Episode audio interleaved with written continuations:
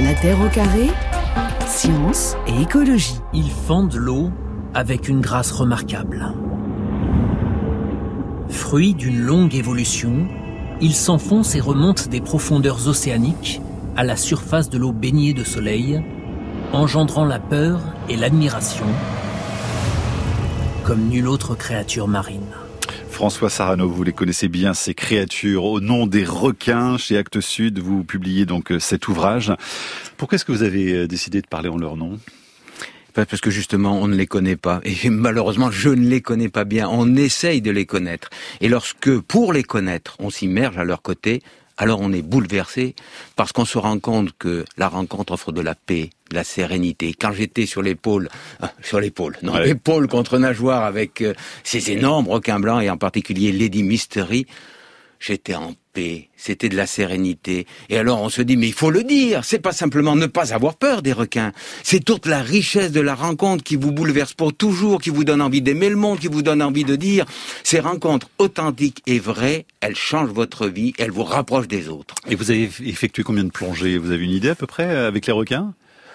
Alors avec vous dites plus d'une centaine à peu près. Ah, hein, oui, ça, oui, hein. avec les requins blancs, avec les grands requins blancs librement, parce que avec Jean-Michel Cousteau euh, et euh, André Hartmann dans les années 2000, nous avons commencé à nager librement en Afrique du Sud, sans cage, sans protection particulière. Et puis, Mhm. au cours du film Océan de Jacques Perrin, Jacques Pluseau, nous avons renouvelé des dizaines de plongées avec des dizaines de requins différents. Il ne s'agit pas d'une seule fois.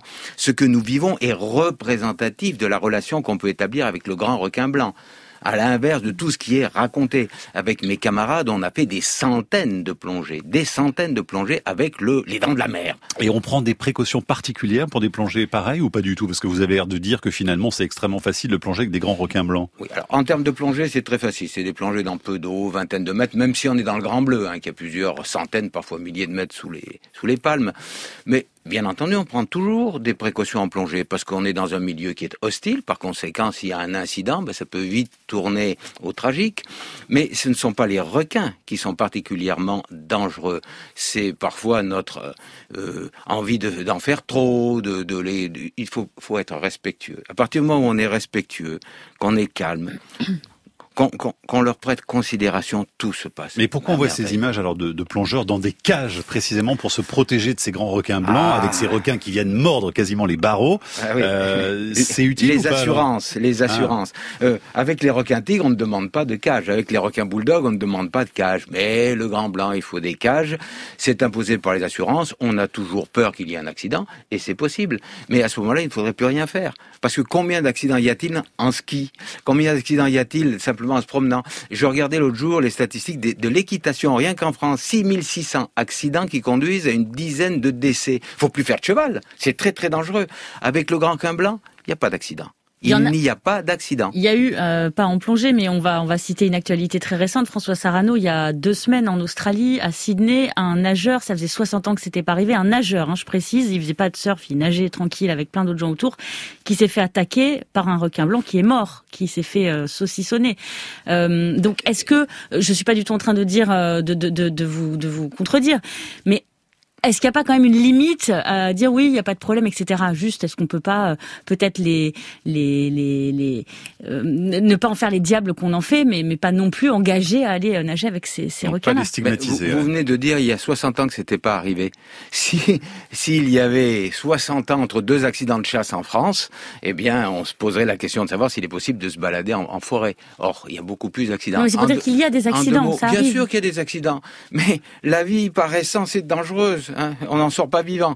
Non, je, je- la boutade est, là pour dire quand même, quand on parle de toute autre activité, euh, on ne demande pas d'entrée. Est-ce qu'il y a des accidents? Comment il faut faire? Et, et on stigmatise. Toutes les autres activités sont plus dangereuses. Oui, il y a des accidents parce qu'il y a chez les requins, comme chez nous, des singularités, des personnalités particulières qui font que certains requins plus explorateurs, au moment où ils ont très faim dans des circonstances particulières, eh bien, mordent. Et il ne faut jamais oublier que quand il y a un accident, il y a deux acteurs deux acteurs. Il y a le requin ici, et il y a aussi le nageur ou le surfeur. Et parfois, nageur et surfeur n'imaginent pas qu'en frappant l'eau, en crawlant ou en ramenant sa planche, c'est un appel à requin. Parce que le requin, lui, très sensible au son et aux vibrations, se dit, oula, mais c'est arythmique ça. Il y a quelque chose qui se passe quelque part. Je vais aller voir. C'est une proie potentielle. Et s'il a vraiment faim, et qu'encore une fois, c'est un requin très particulier, il faut qu'il soit très audacieux. Le même requin de la même population n'agira pas de la même manière.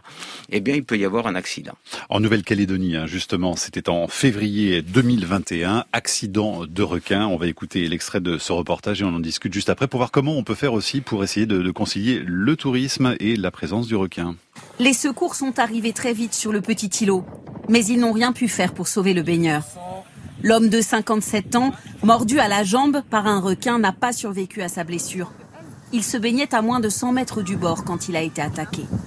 L'attaque a eu lieu tout près de Nouméa. L'îlomètre est très prisé des Calédoniens le week-end. Il offre de larges zones autorisées à la baignade et au sport nautique. C'est vraiment euh, dans les 100 mètres à côté de la plage, euh, là où tout le monde se baigne, euh, au milieu des bateaux. Ça paraît fou. Moi, du coup, ouais, pas de kite pour aujourd'hui. Ils ont après interdit la baignade. Ils sont venus prévenir tous les kiteurs en jet ski pour sortir de l'eau. Dans l'après-midi, ce requin bulldog a été observé près des plages. Mais d'après plusieurs témoins, c'est un requin tigre deux fois plus gros qui serait à l'origine de l'attaque. La sécurité civile mènera demain des reconnaissances aériennes pour localiser l'animal. La Nouvelle-Calédonie a enregistré trois attaques de requins l'année dernière. Voilà, c'était en février 2021, reportage de, de, France 2. Également une vague d'attaques à la Réunion hein, qui ont été euh, très très médiatisées.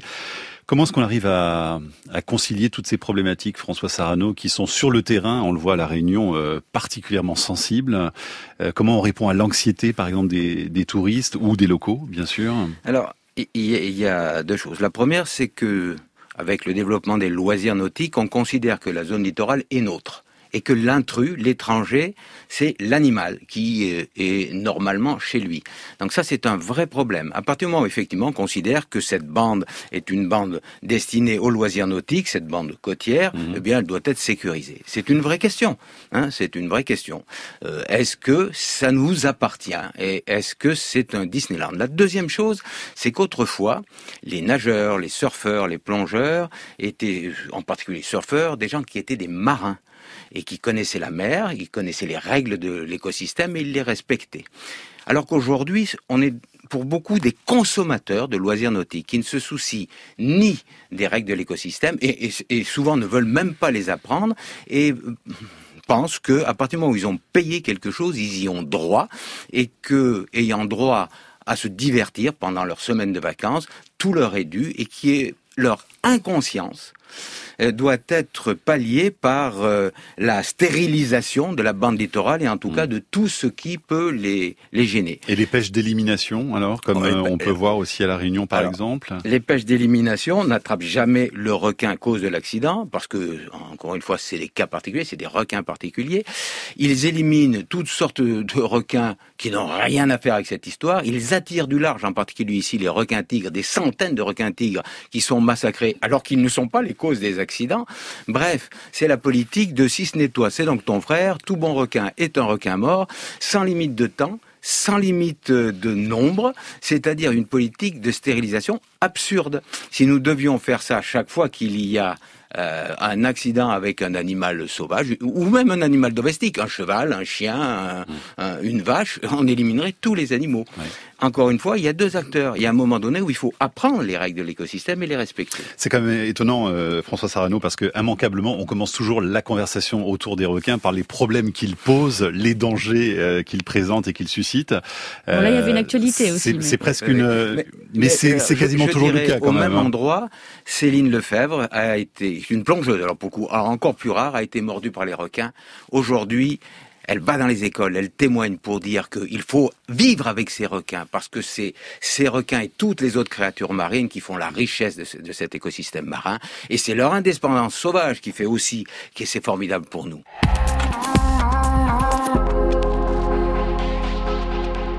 Vous me connaissez tous Je le capturerai, votre bestiau, moi, mais ça sera pas du tout cuit, parce que c'est un filou.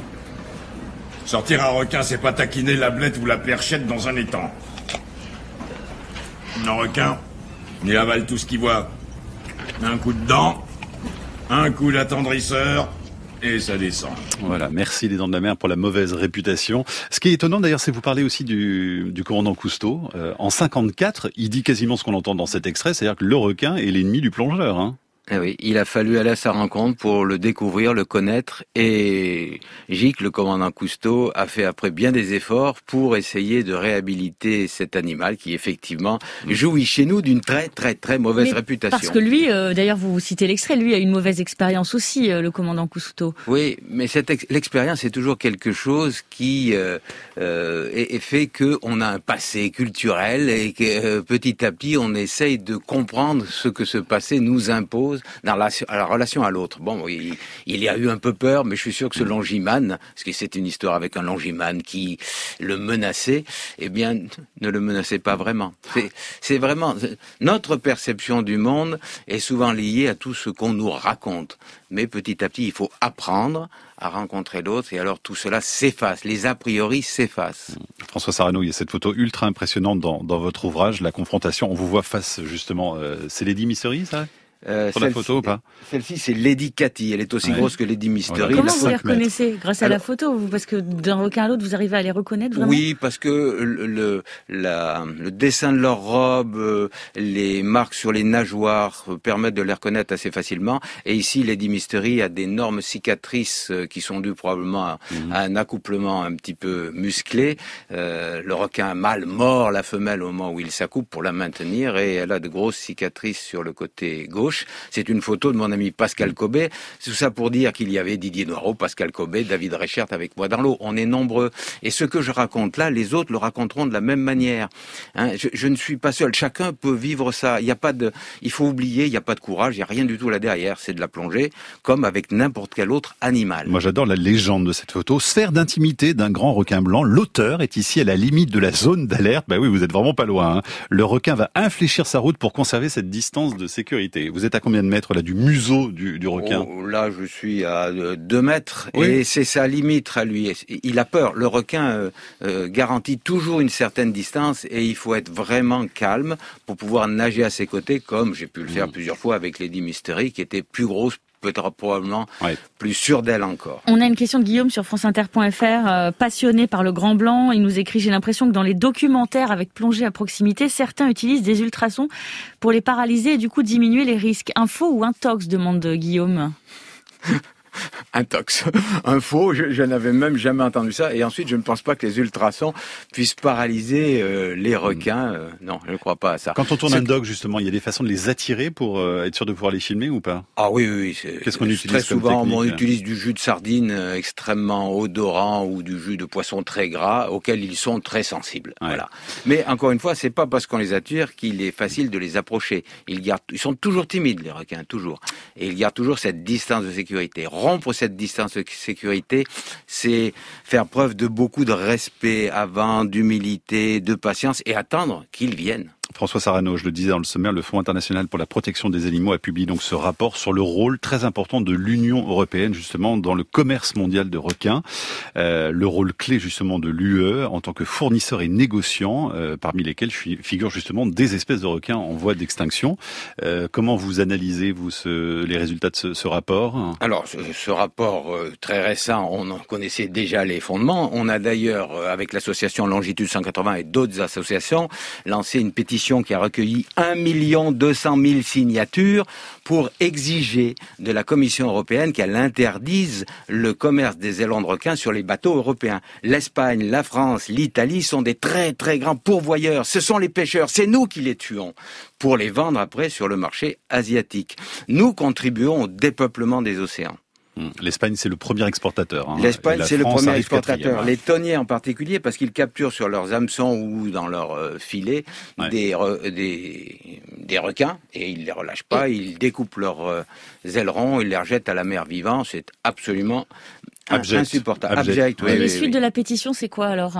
Eh bien, normalement, euh, comme elle a reçu plus d'un million de signatures, elle, il doit y avoir question au Parlement européen. C'est pas la première fois hein, que, mm.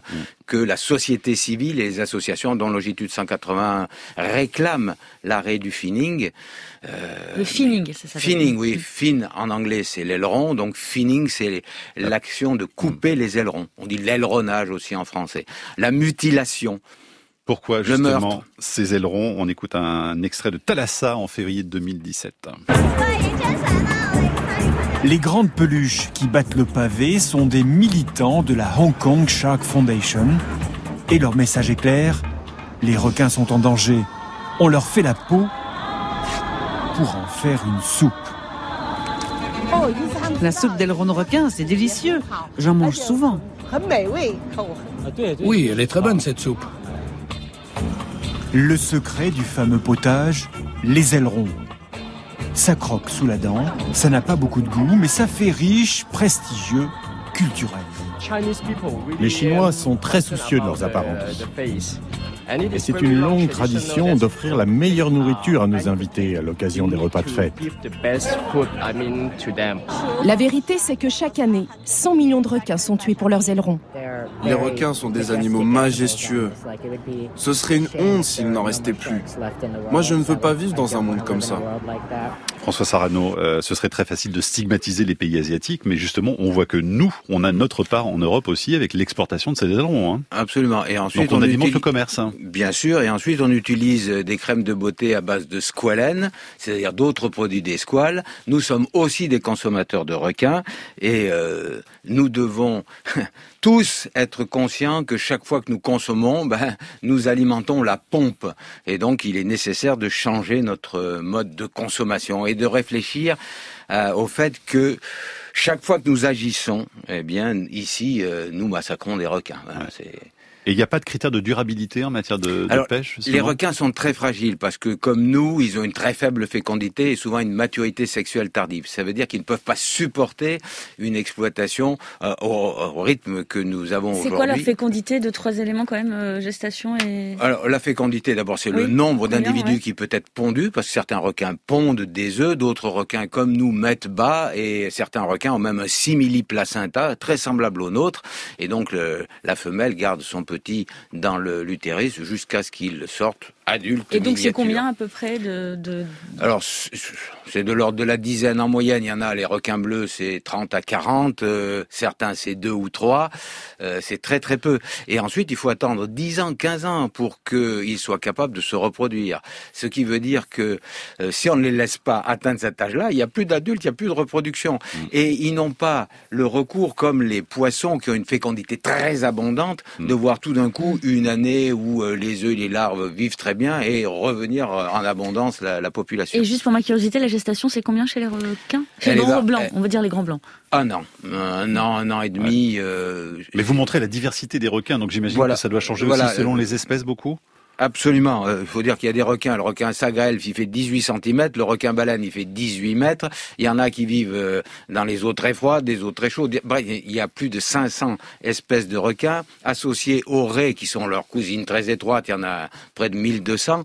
Par conséquent, il y a une très grande diversité. Tout ce que je dis, c'est la- c'est en moyenne. Mais même les espèces les plus prolifiques, en particulier le requin bleu, qui est très prolifique, est aujourd'hui en danger criti- critique d'extinction en Méditerranée et en danger d'extinction dans les autres océans parce que l'aileronnage a massacré ces populations. Vous dites l'arrêt, c'est un requin aplati en fait. Ben oui, l'arrêt a les fentes branchiales sous la face ventrale, alors que les requins ont les fentes branchiales sur les côtés. Mais ce sont des poissons cartilagineux. Des poissons. Ce ne sont pas des poissons. Ce sont des, des animaux à squelette cartilagineux avec euh, une peau rugueuse faite de Ah petites denticules, des vraies dents, hein, des petites denticules incroyable.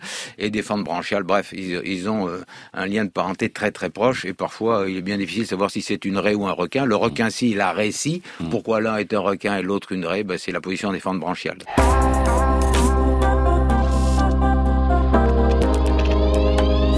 La personnalité, les personnalités des requins. Il y a vraiment des caractères que vous avez pu identifier? Alors que j'ai pu identifier, il y a des scientifiques qui travaillent là-dessus depuis très longtemps, Eric Lua, euh, Johan Mourier, qui, euh, eux, étudient des populations pendant des années, et ils montrent qu'effectivement, chaque requin, d'abord son identité génétique, comme toutes les créatures vivantes, mais construit sa personnalité en fonction des expériences qu'il a. Et certains requins ont plus de mémoire que d'autres, et visiblement tirent plus de profit de leurs expériences, et font que petit à petit, ils forgent des personnalités extrêmement marquées. Parfois, ces personnalités peuvent les conduire à être plus explorateurs et donc à prendre moins de précautions lorsqu'ils approchent un nageur et conduire à ces mmh. fameux accidents dont on a parlé au début.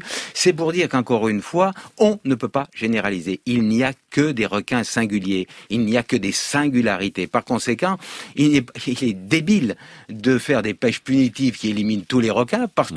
qu'ils n'y sont pour rien. Il faudrait prendre le requin qui, lui, est la cause éventuelle de ces accidents. On a justement sur ce sujet un message de Manuel qui nous écrit à la Réunion. On a soigneusement tué les requins de récif. On se retrouve avec des tigres et des bulldogs dans les zones de baignade qui, avant 2011, n'enregistraient aucune attaque multifactorielle à Bondo quand le prédateur supérieur du récif a disparu. Ou comment se tirer une flèche dans la palme, dit Manuel. Oui, et puis surtout, les tigres qui sont plus au large sont attirés par les engins de pêche qui sont censés les éliminer sur les plages. Parce que comme le plateau continental, il y en a pas, la Réunion, c'est un volcan, ils mettent les palangres pour pêcher les requins juste sur les plages, dans les endroits de baignade. Par conséquent, ça attire les requins tigres du large. Mmh. Et il y a eu plus de 350 requins tigres qui ont été pêchés, tués, et encore une fois, ce sont des requins qui n'y sont pour rien. Simplement parce que on souhaite éliminer et sécuriser. Et encore une fois, éviter aux gens de prendre leurs responsabilités.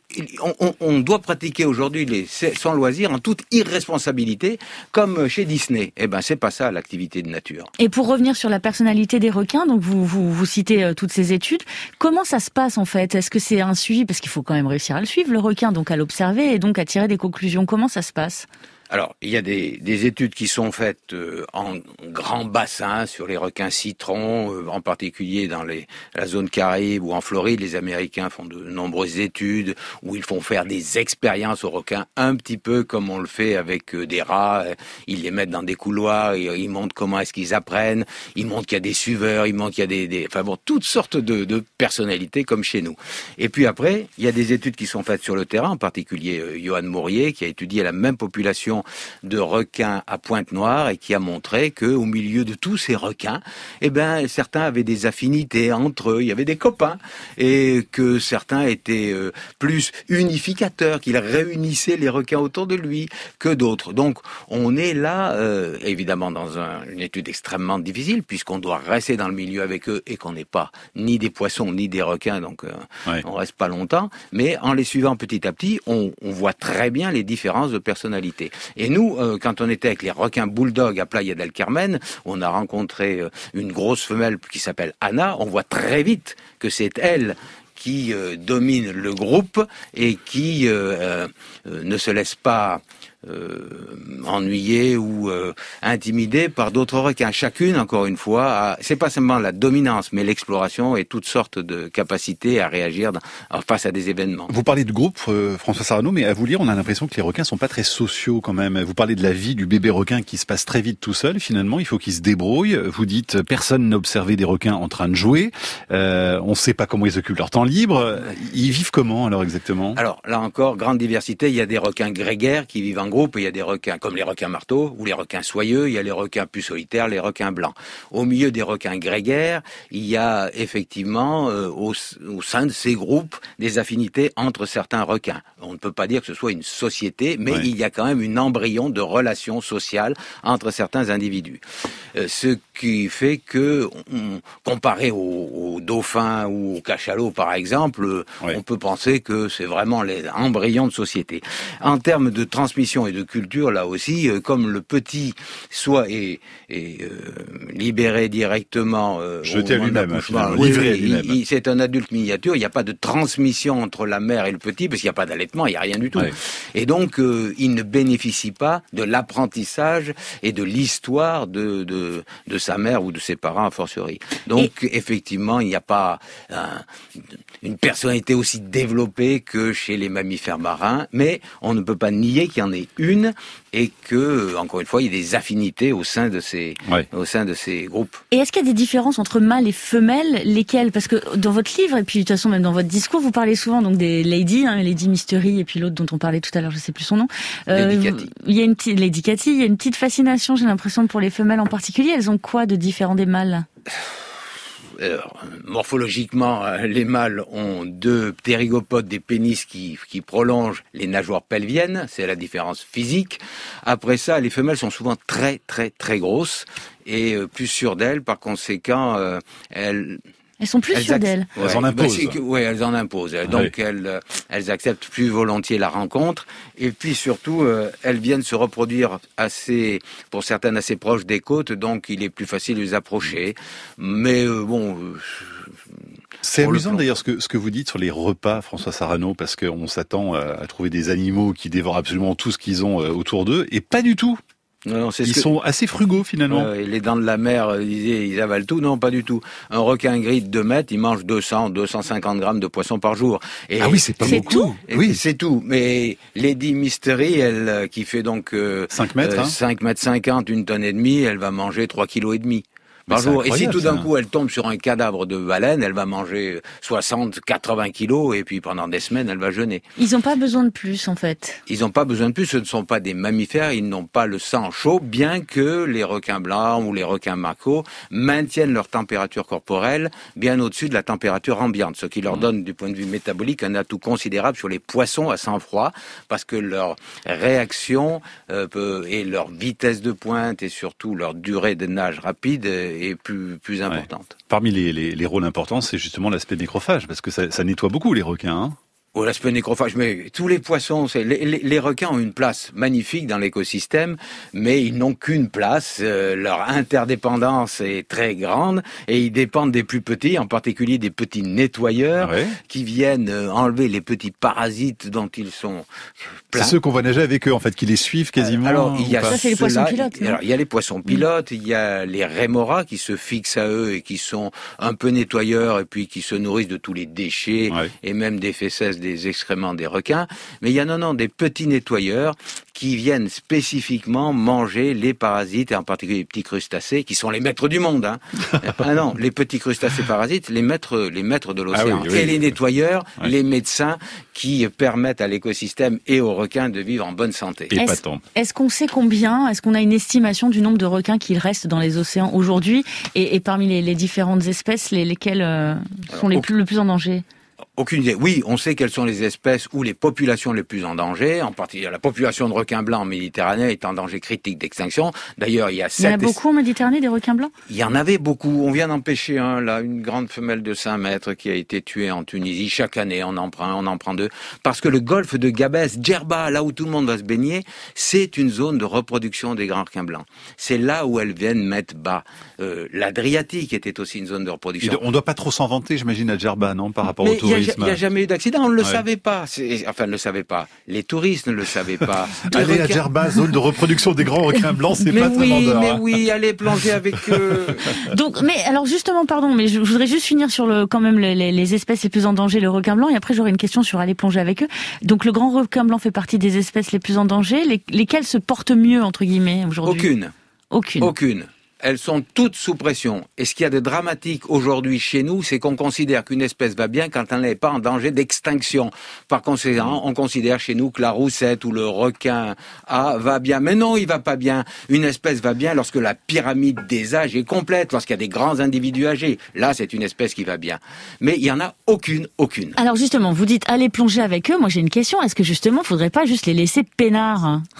Et donc ne surtout pas essayer d'aller à leur rencontre? Alors, en un sens, vous avez raison, parce que des fois, le tourisme est débordant et un peu excessif. Mais aujourd'hui, nous manquons tant de grands témoins. Aujourd'hui, nous manquons tant de gens qui veulent dire à quel point c'est un bonheur de rencontrer ces animaux. Non, mais moi, je vous crois, j'ai pas besoin d'aller plonger. Moi, je vous écoute moi, je et ça, vous écouter, ça, me va. Alors, Merci à, tous les deux. Les faux Mais vous On adorerait aller plonger au milieu des requins, évidemment. Mais, hein, euh, mais... je pense qu'on a vraiment, vraiment besoin de gens qui aillent d'aller aller à la rencontre. Mais des professionnels, euh, François Sarano. Je veux dire, excusez-moi, mais là, il y a, y a, y a des gens qui vont vous écouter, ils vont dire ah bah super, je vais aller plonger, ils vont aller sur Google et puis ils vont se retrouver en Afrique du Sud dans un truc touristique et ça va être une cata. Oui, c'est toujours une cata si les maîtres ne sont pas des maîtres S respect, des maîtres S rencontre. Mais c'est comme pour tout, il faut, on ne fait pas l'économie de l'expérience. C'est l'expérience qui vous change. C'est les yeux dans les yeux. On n'apprend pas à rencontrer l'autre dans un bouquin. On n'apprend pas à rencontrer l'autre sur Internet. On apprend à rencontrer l'autre en faisant des erreurs. Mmh. Et petit à petit en essayant de trouver cette distance juste qui permet d'être en paix. C'est valable pour les requins, c'est valable pour nos voisins qui ont des traditions, religions, sexualités différentes sur lesquelles on raconte tout un tas de bêtises sans jamais être allé les rencontrer. Allons à la rencontre.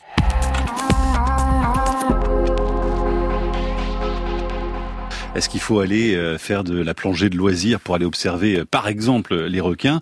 Euh, Vous aviez une réponse intéressante aussi sur, sur des zones qui sont assez fréquentées par les touristes et qui sont pourtant très riches voilà, on a une magnifique réserve marine, la réserve de Porquerolles, en Méditerranée, au large de Toulon.